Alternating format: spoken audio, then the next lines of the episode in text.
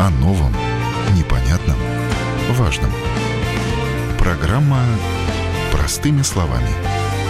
На Латвийском радио 4.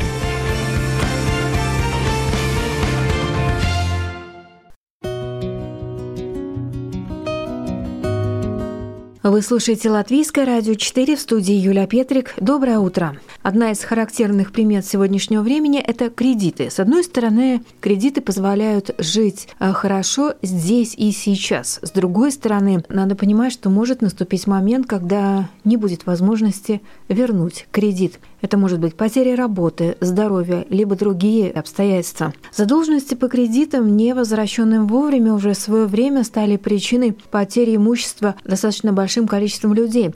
Общий объем долгов жителей Латвии, согласно гражданским делам, находящимся в суде, составляет 5,5 миллиарда евро. Это данные Латвийской ассоциации заемщиков. Долги, которые не возвращаются вовремя, подлежат принудительному взысканию. Но кредиты – это только часть долгов жителей Латвии. Большая часть долгов, подлежащих взысканию, это небольшие долги, чаще всего неуплаченные административные штрафы. Итак, как происходит взыскание долгов, когда в дело вступает судебный исполнитель? Как работает этот механизм? Какое имущество подлежит взысканию, продаже на аукционе и по какой цене? Кто имеет право первой руки на возмещение средств? Все о процессе взыскания долгов расскажет председатель Совета присяжных судебных исполнителей Ивета Крука. О новом, непонятном, важном. Простыми словами. На Латвийском радио 4. Представлю сегодняшнюю нашу гостью в студии Латвийского радио 4, э, председатель Совета присяжных судебных исполнителей Ивита Крука. Здравствуйте. Здравствуйте. Ну и мы сегодня как раз поговорим о процессе взыскания долгов, о ситуации, когда у человека э, возникают задолженности, которые он не оплачивает. Бывает и такое, либо а, сознательно, либо в силу того, что нет средств вернуть долги. Долги бывают, конечно, тоже разные. И когда не происходит Э, оплата долгов через какое-то время э, вступает, э, скажем так, в дело судебный исполнитель. Да? И, Вита, расскажите, пожалуйста, вот популярно, чтобы было понятно, в какой ситуации, когда в дело вступает судебный исполнитель, на каком этапе, когда у человека есть долги? Да, здесь две очень такие важные вещи. Первое, что судебный исполнитель будет работать только тогда, когда есть э, решение суда или другой на это полномоченной институции о взыскании конкретной суммы. Ну, например, если это штраф дорожной полиции и есть такое решение, которое вступило в силу, и если этот штраф не оплачен в рамках, которые тоже определены в законе, только тогда начнет работу судебный исполнитель. Значит, две важные вещи, что есть всегда э, решение решение о взыскании, ну и или не только взыскание, а может быть и какие-то другие действия, да, что это всегда идет на основании решения суда. Плюс второй момент, что судебный исполнитель будет работать и делать свою работу только тогда, если обязательство не выполнено добровольно. Да, и это тоже очень важно. Я со своей практики могу сказать, что очень часто вот в этом и вся проблема. Не в том, что человек э, иногда даже не может или не хочет заплатить заплатить, а что он просто пропустил информацию, что у него вот какой-то, например, штраф, что он должен заплатить штраф. Ехал, может быть, слишком быстро ехал, да, есть угу.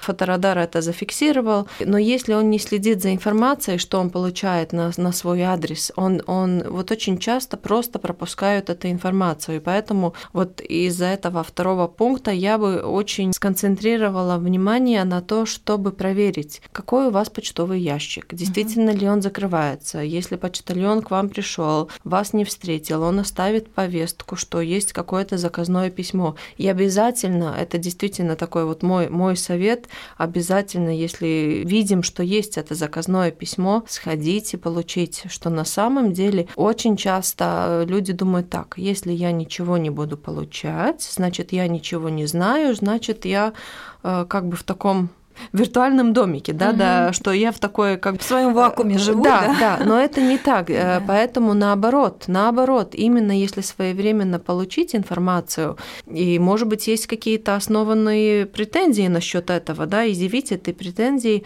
может быть, еще что-то можно пересмотреть или уменьшить, или, или как-то по-другому этот uh-huh. вопрос решать. Поэтому первый с моей стороны такой акцент обязательно подумать насчет своего декларированного адреса. И очень часто вот еще с чем сталкиваемся, что человек говорит, ой, ну знаете, но я там уже 10 лет не живу. Я понимаю, тоже в жизни всякие ситуации, что если живут на съемной квартире, возможно, хозяин не разрешает задекларироваться. Сейчас есть альтернативы. А, например, регистрировать e-адрес. Mm-hmm. На портале Латвия ЛВ можно зарегистрировать e-адрес, и тогда вся информация, которая к вам должна поступать с любых учреждений госслужб, да, и в том числе и судебных исполнителей, все будет приходить на этот e-адрес. Это еще удобнее. Не надо идти в почту.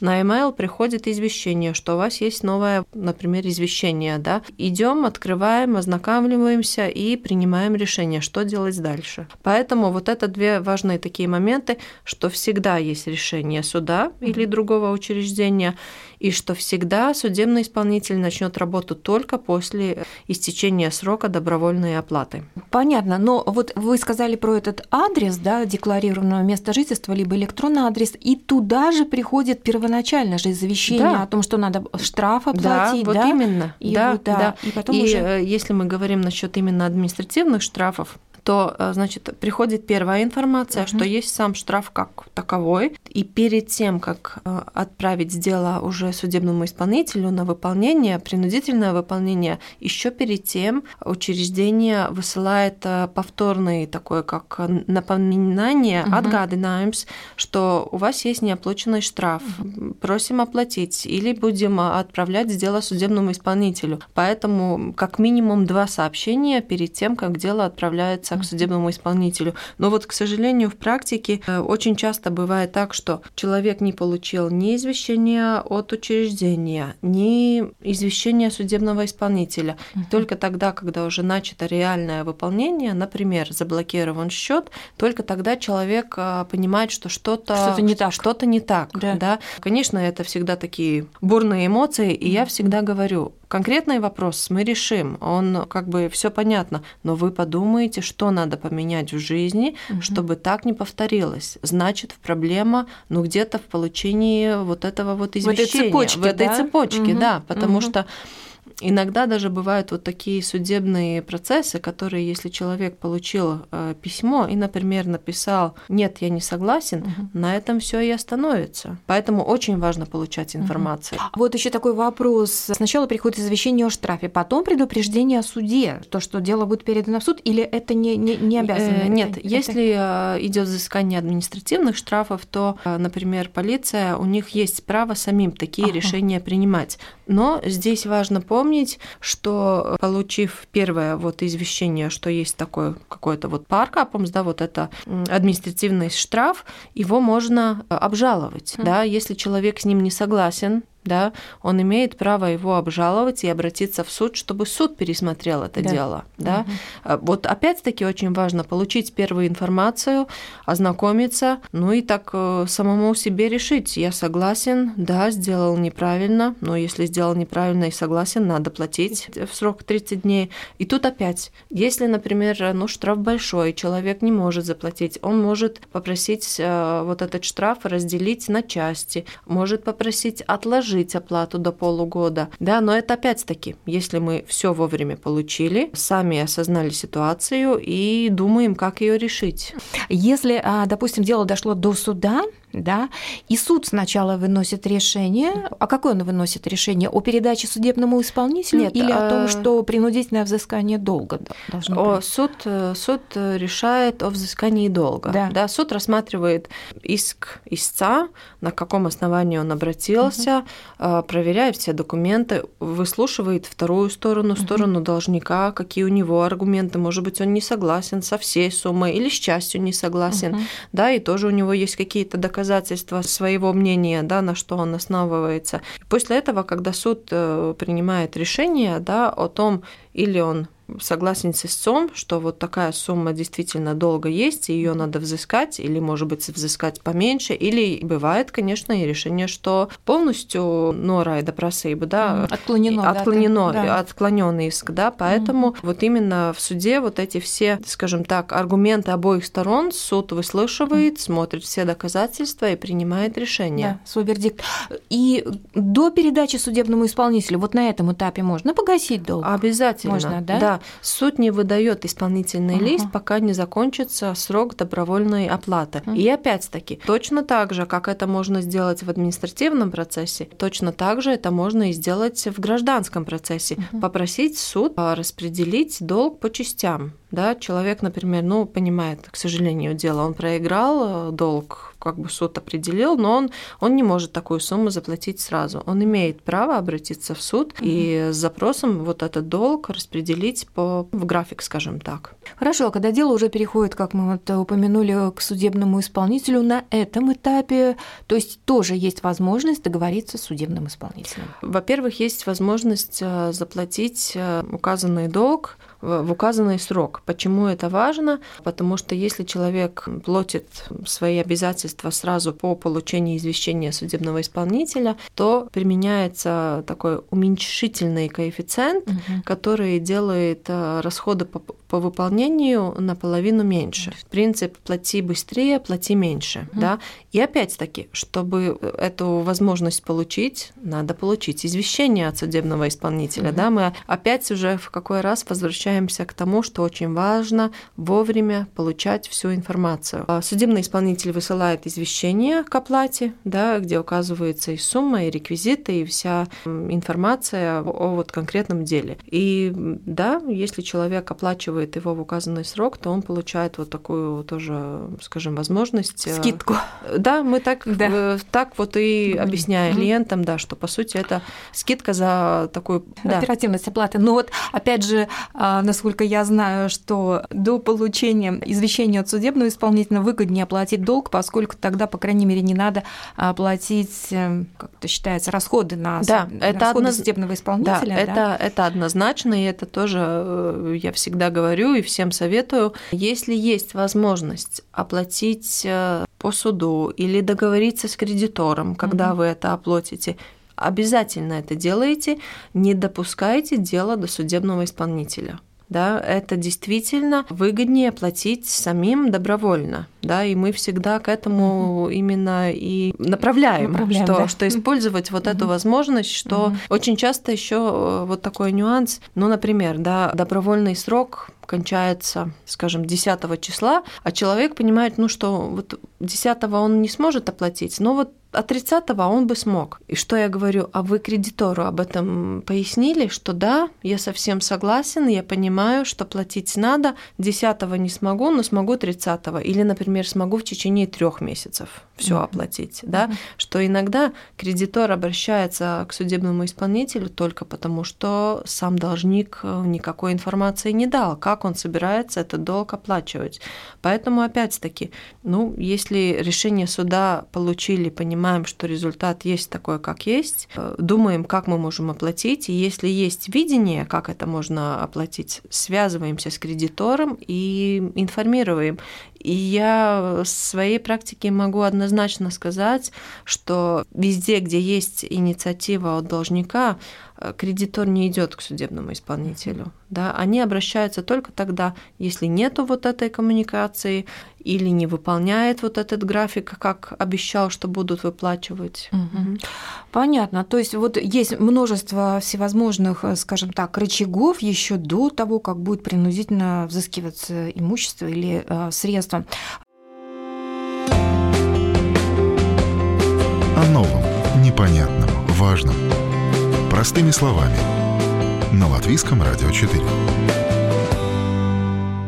Хорошо, когда действительно вот наступает такой момент, когда ничего не помогло, либо на контакт не пошел клиент, тогда э, вступает в действие судебный исполнитель и, значит, э, с чего вы начинаете? Да, мы начинаем с того, что опять-таки высылаем, если есть адрес то на e-адрес. Если такого, такой e-адрес еще не активизирован, то на декларированный адрес высылается извещение о том, что должник обязан выполнить решение суда. Да, и там указывается вот вся необходимая информация, сумма, реквизиты, информация о судебном исполнителе, как с ним связаться, угу. что я жду от должника, какую информацию он должен мне предъявить.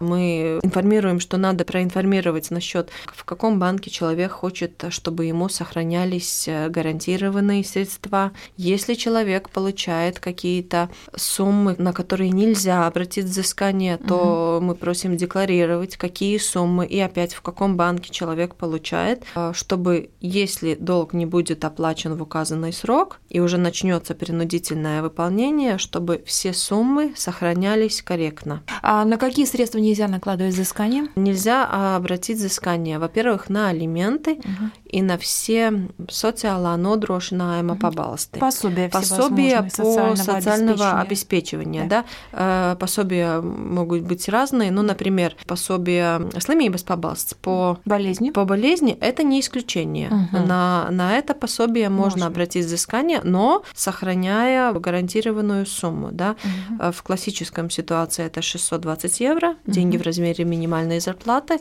Если это взыскание алиментов или административного штрафа, то сохраняется только половина, 310 евро. Если взыскивается алименты, угу. тогда э, сохраняется сумма поменьше. Ну, например, Valsgimenes pabalsts – это исключительная да. сумма, угу. да, на нее взыскание не будет обращаться. Угу. Или, например, пособие по рождению ребенка. Это тоже изнимаемая сумма, да, на нее тоже не будут обращать взыскание, но обязательно, обязательно об этом надо сообщить. Угу. Да. А по инвалидности, например, или там по уходу за ребенком? Э, а, по там... уходу за ребенка там два вида пособия, на одно можно, на второе нет. Да, это зависит от э, вида пособия. Э, очень просто понять, которое будет исключение, а которое нет. Если пособие связано с выплатами социального налога, это как, например, по безработице, по болезни, да, то на эти можно обратить взыскание. Если это вот такие фиксированные пособия, да, есть даже вот такой пабалст, uh-huh, да, он, он сам по сути фиксированная сумма, на это тоже нельзя будет обратить взыскание. Но самое лучшее это связаться со своим судебным исполнителем, рассказать, какие, например, пособия человек получает, и судебный исполнитель уже сам э, тогда сможет, э, скажем, расставить точки над «и» и поможет понять, что является суммой исключения, а что является э, той суммой, на которую можно обратить взыскание. Ну, как я понимаю, вот эти вот, например, просто вот пособия от самоуправления, например, на всякие квартирные или там идут какие-то еще. Да, это будет исключение. Исключение. Да, да. да. Ну, угу. как вот сейчас зимой очень ну, актуально. Да. Куринама побалстся угу. да, на, на отопление, отопление да, да угу. это действительно угу. сумма исключения, да. Значит, если взыскание идет на денежные средства, то в таком случае у человека должно минимум остаться от зарплаты 620 евро, так скажем, да? В обычной, да. в обычном деле, да. да. Взыскание алиментов половина, 310. А 620 евро это же ну, на зарплата до уплаты налогов. Вот э, понимаешь, 620 чистыми? Э, чистыми. 620 да? евро на руки сохраняется. Ясно. Хорошо. Это в том случае, если у человека есть, допустим, зарплата, да, доход какой-то. А бывают же другие ситуации. Во-первых, бывают больше долги, это одно. А второе, что бывает и что и доходов нет. Вот э, это взыскание на имущество идет, что тогда? Да, э, если нету, нету доходов, то, конечно, тогда уже делается дальнейшее действие, проверяется, есть ли у должника движимое или недвижимое имущество. Угу. И опять-таки, если это, ну, например, транспортное средство, то регистрируется запрет, и если ну, совсем нету никакой оплаты, то судебный исполнитель может принять такое решение, что транспортное средство подлежит к описи и продаже в торгах. Да. То же самое относится и к недвижимости. Угу. Недвижимости, скажем так, не все так просто, потому что в законе определено, что на недвижимость можно начать взыскание только тогда, если с другими методами взыскать в разумный срок невозможно. Да. Да? Угу. Как бы сделан э, такой нюанс, что это такое, ну, совсем уже крайняя мера, угу. только тогда, когда все другое уже испробовано и результата нету, только тогда начинается взыскание на недвижимость. Есть, конечно, исключения, если эта недвижимость была как залог кредита, то вот э, на квартиру может, ну или на, на недвижимость а, обращаться взыскание сразу, да, без угу. вот этой проверки других своих позиций. Угу. А если в этой недвижимости, ну вот, допустим, эта квартира заложена, а в ней проживает не только тот человек, который оформил договор, но также его члены семьи, то есть это не является... Эм, это не является преградой да. продать недвижимость, угу. поэтому, конечно, надо очень думать, думать о том, да. какие, угу. какие, скажем, вот эти обязаны saistības, да, какие, да. какие мы кредиты берем, насколько долго, насколько это реально, чтобы угу. ну, чтобы нести... не пострадали, да, да члены да, семьи, да, близкие, да. да. Хорошо. Кроме, допустим, автомобилей, кроме какого-то ценного имущества, а может, скажем, арестовываться какое-то движимое имущество, там, не знаю, техника? Да, определенно, но э, опять-таки все зависит эм, и от суммы долга, угу. и от э, самого иска. Также это зависит от, э, скажем, самого должника. Иногда бывает, что ну, сам человек идет на контакт, и он как бы ну, сам предлагает вот ну, например, у меня есть вот такое имущество, да, угу. я вот прошу в первую очередь обратить взыскание на вот это имущество. Угу. Да, если имущество имеет э, ценность, и судебный исполнитель видит, что есть э, возможность э, продать и таким образом достигнуть результат, то может угу. обратиться взыскание на, на любое движимое имущество, которое принадлежит должнику. Но это как бы распродается на аукционе, да? Да. Вот какие там цены? То есть они на порядок наверное, ниже, да? Вот да, независимо от того, это движимое или недвижимое имущество, начальная цена – это piespiedu pārdošanas vērtība, оценка принудительной продажи. Классически это где-то 20, 30, иногда 40% меньше, как э, цена рынка. Mm-hmm. Да, это тоже зависит от много факторов. Если мы говорим насчет недвижимости, оценку определяет э, оценщик, не судебный исполнитель, и оценщик тогда тоже смотрит, ну, всю ситуацию в целом, да, удалось ему, например, mm-hmm. посетить квартиру, да, увидеть, какое состояние внутри, mm-hmm. или не удалось, да, это все опять-таки основывается на каких-то вот таких вот факторах. О новом непонятном, важном. Простыми словами. На Латвийском радио 4. Вы слушаете программу «Простыми словами» в студии Юлия Петрик. Сегодня говорим о том, как происходит взыскание долгов, когда в дело вступает судебный исполнитель. Как работает этот механизм, какое имущество подлежит взысканию, продаже на аукционе и по какой цене, кто имеет право первой руки на возмещение средств. Все о процессе взыскания долгов сегодня рассказывает председатель Совета присяжных судебных исполнителей Латвии Ивета Крука. А что можно говорить вообще о должниках? Вот те, с которыми вы работаете, удается ли у них э, взыскивать средства или часто бывают проблемные ситуации, что повисают, скажем так, долги? Угу. Мы делали такой небольшой, скажем так, ну как аудит должника. Угу. Во всей Латвии мы взяли один месяц, это сентябрь этого года, и поанализировали профиль должника. Я могу сказать, что это будет мужчина в возрасте 30 до 50 лет, лет, и что характерно, его долг обычно не будет выше 700-800 евро. Да? На самом деле очень многие дела у нас сравнительно небольшие суммы. Должников, сеньоров очень мало, не больше 2-3%. Много составляет административные штрафы. Например, если посмотреть э, статистику прошлого года, ну, этот год у меня еще не на Вавкопот еще не, не смотрели, да? Да, не обработана. Но не обработанная информация, но насчет, например, в прошлом году 60% от всех дел составляли именно административные штрафы. Это 106 365 новых административных дел. Гражданских дел в прошлом году было 65 тысяч, и дела по криминальным делам 5800. Да, э, что мы вот опять-таки эту тенденцию увидим, что большая часть составляет именно административные штрафы, что не связано с способностью человека что-то заплатить или не заплатить.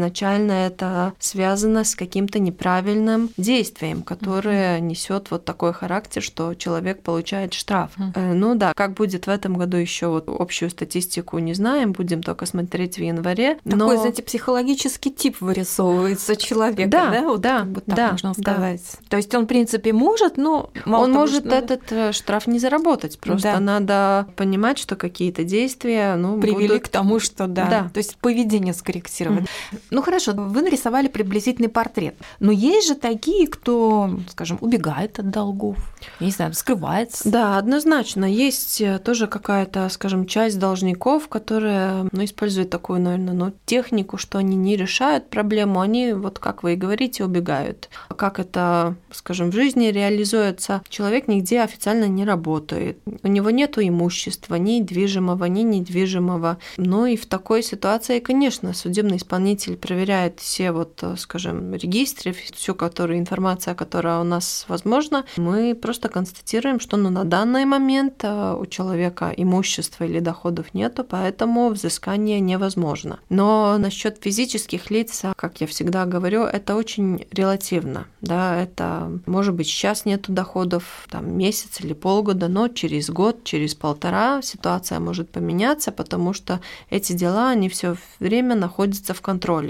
Мы все время проверяем вот эти данные. Как только угу. человек, например, начинает работать, где-то на... выплывает, выплывает, да, да на его доходы, на его активы будут Тут обретена же. взыскание. Поэтому, если, ну, есть такая ситуация, что, ну, долгов настолько много, что человек понимает, вот, к сожалению, не смогу со всем этим справиться, то корректнее было бы обращаться в суд и просить назначить э, платеженеспособность. Mm. Это тоже как э, такой вот инструмент, который есть, который полностью в законе определен, как его едорбинат, как да, его как начать, задействовать, задействовать да. да, чтобы тоже вот, ну, да, и такой, угу. такой как э, ну, вариант да. решения проблемы. Да, напомним, давайте, может, пару слов, как он работает, процесс неплатежеспособности физического лица, да, то есть для тех, у кого большие долги, мы не говорим об упрощенном процессе, у кого там накопилась, ну, приличная сумма, как можно справиться? Да, тут, значит, два путя.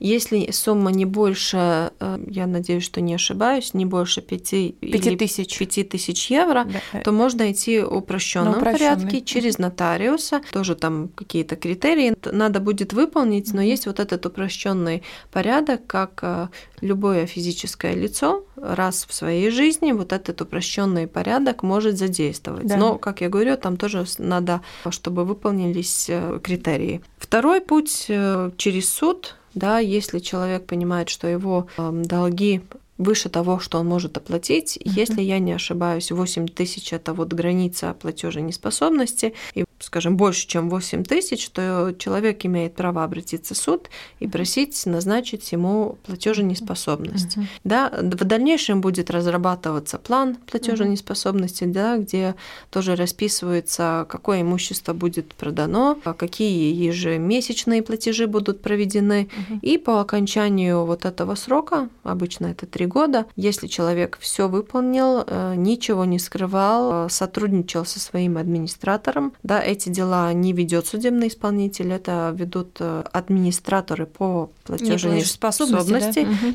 В такой ситуации, да, если все корректно соблюдено, то по окончанию платеженеспособности суд принимает решение о погашении всех остальных невыплаченных обязательств. Да, если да? они есть выше, как говорится, да. той суммы, которую вот он уже и успел поэтому, покрыть. Да, да, и поэтому у человека есть возможность начать еще раз с белого листа, да. как я говорю. Ну, там опять же будут, конечно, ограничения на какой-то период времени. Я понимаю, что нельзя будет кредиты брать, и еще какие-то там существуют ограничения. Да, конечно. Да? И также надо да. понимать, что есть какие-то исключения из этого, например, долг по алиментам да. не будет погашаться, угу. да, потому угу. что это особый такой долг, имеет да. свой приоритет, и поэтому платежеспособность его не погашает. Да, и вы упомянули также какие-то э, долги по криминальным делам, да, да также не тоже, будут, да? также не будут погашаться все иски, которые угу. исходят из какого-то э, неотляутосритива, да, неразрешенной деятельности. деятельности. Да. Это, например, если это какой какой-то административный штраф да. или это иск по криминальному угу. делу, то такие иски тоже не будут погашаться. Угу. Срок давности вообще исполнения, так сказать, взыскания долга, то есть вот мы как раз говорили про тех людей, которые, допустим,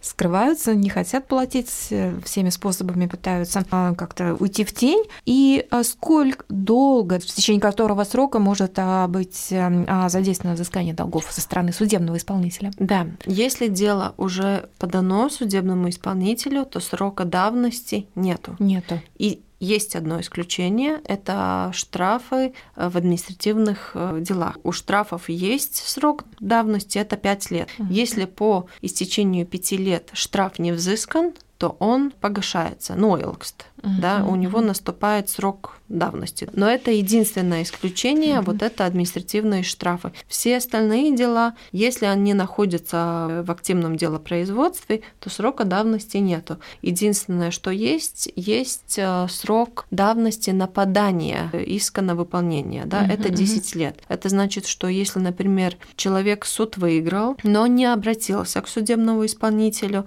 то по истечении 10 10 лет, э, как вступило в силу конкретное решение, если он вот 10 лет прошел и человек не обратился к судебному исполнителю, uh-huh. тогда он тоже э, теряет свое право а это дело отдать на, на выполнение. Понятно. Есть такие ситуации, что десятилетиями как раз был тот момент, когда грянул этот ипотечный кризис 15 э, лет уже назад, и вот с тех пор есть какие-то должники, которые как бы так зависли и которые из эм. которых не удается пока взыскать. Они, может быть, уехали за границу. Даже и, и еще дольше есть. Есть и дела с 2000, 2003 года. Да, да, есть такие дела, которые до сих пор э, в активном делопроизводстве но их как-то пытаются искать, может быть, за границей или нет? Насчет за границы это все зависит от э, желания кредитора. Угу. Да, мы, как судебные исполнители Латвии, свои полномочия имеем только На в рамках Латвии, да? Латвии угу. и мы можем работать только в рамках Латвии. Но если у кредитора есть информация, что, возможно, должник находится где-то за границей, то он может э, использовать тоже вот э, международные такие лидзекли да. на выполнение решения. Да? Угу. Если это в рамках Евросоюза, то у нас э, есть э, 3 или 4 евро регулы, которые это помогает этот вопрос решать, да, когда можно в таком а, более простом порядке через обмен э, информацией, да, какой-то да, происходит. и как можно mm-hmm. можно через суд просто mm-hmm. запросить выдачу вот европейского Ордера. исполнительного mm-hmm. ордера mm-hmm. или документа и уже обратиться mm-hmm. напрямую в ту страну, где кредитор думает, что находится mm-hmm. его должник, и уже будет работать э, исполнитель того государства, mm-hmm. да. Ну и второй путь это такой более, может быть, посложнее, но тоже бывает. Мы видим на обратную сторону, да, когда мы получаем решения других стран, а, чтобы выполнять в государстве решение суда другой страны, то надо идти путь легализации, да, надо обращаться в суд и просить признать и выполнять э, конкретное вот решение суда. И вот еще такой вопрос вам задам. А у кого есть право первой руки? Раньше же, помню, вот была проблема, но это было несколько лет назад, когда у человека образовывалось несколько долгов, может быть, эм, которые он не гасил там по ипотеке, допустим, э, скопились коммунальные долги, плюс могли быть долги за другие какие-то услуги или какие-то быстрые кредиты. Так вот, когда начинается взыскание долга, то в каком порядке, uh-huh. у кого право первой руки на получение этих uh-huh. средств? Да, этот вопрос тоже урегулирован законом. Да. Если это идет обычное взыскание, например, на денежные средства или зарплату, mm-hmm. то все дела распределяются по четырем категориям. Mm-hmm. Первая категория это взыскание алиментов. Да, это приоритет. Поэтому, если есть хотя бы одно дело о взыскании алиментов, то вся взысканная сумма будет отправляться именно на взыскание алиментов. Вторая категория у нас идет взыскание в бюджет государства или самоуправления. Это значит все налоги, административные штрафы, э, любые другие какие-то суммы, которые надо выплатить по решениям какого-нибудь государственного учреждения. Да. Третий у нас идет иски по криминальным делам, но те, которые не связаны с компенсацией за урон здоровью, да, да потому да. что вот именно компенсация за урон здоровью это идет более высокий приоритет, ага. это у нас тоже первая категория. И четвертая категория это все остальные, да, поэтому, ну, скажем так, если у человека есть административный штраф взыскания алиментов и, например, э, долг за квартиру, угу. то первый будет взыскиваться алименты, потом штраф и потом долг за квартиру. Ну, я помню, раньше была просто вот спор между, скажем так, э, коммунальщиками и банками, потому что считалось, что банки э, свой долг в первую очередь взыскивали, а потом уже все, что останется, шло да. коммунальщикам. Но это, потом вроде бы поменяли закон. Это, да, это следующий нюанс. Если будет продаваться квартира, которая заложено под кредит, угу. тогда этот порядок меняется. меняется. Да? Угу. В первую очередь э, будет погашаться Э, зарплата тех работников, которые именно связаны с недвижимостью, угу. да, ну, например, но это в жизни очень редко бывает, а, например, если это вот именно дворник, который вот, вот конкретно вот эту территорию убирал, и ему именно за вот эту территорию не заплатили, да, угу. тогда вот его э, да. зарплата будет оплачиваться. Дальше у нас идет налог за эту недвижимость. Угу вот то, что сейчас поменяли, что коммунальные платежи за эту квартиру, но не дольше, чем три года. И тогда уже э, ипотечный долг. долг. Да? Поэтому вот эта норма, которую да, тоже завели, чтобы оплачивать коммунальные. Ну да, чтобы здесь не было споров и был порядок. Угу. Да. И Вита, огромное вам спасибо за разъяснение, очень подробно. Да, может быть, конечно, не очень такая радостная тема, но тем не менее она важная, чтобы понимать вообще, как лучше действовать в случае случае, если у вас есть долги и вам трудно с ними справиться, все-таки есть механизмы, чтобы не доводить дело, скажем, до суда или до судебного исполнителя. Да. Спасибо большое. На студии была Ивита Крука, председатель Совета присяжных судебных исполнителей. Спасибо вам большое. Спасибо. И на этом программа «Простыми словами» сегодня подошла к завершению. Передачу провела Юлия Петрик. До новых встреч в эфире.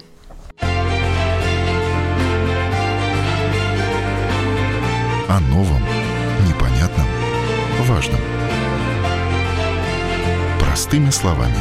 На Латвийском радио 4.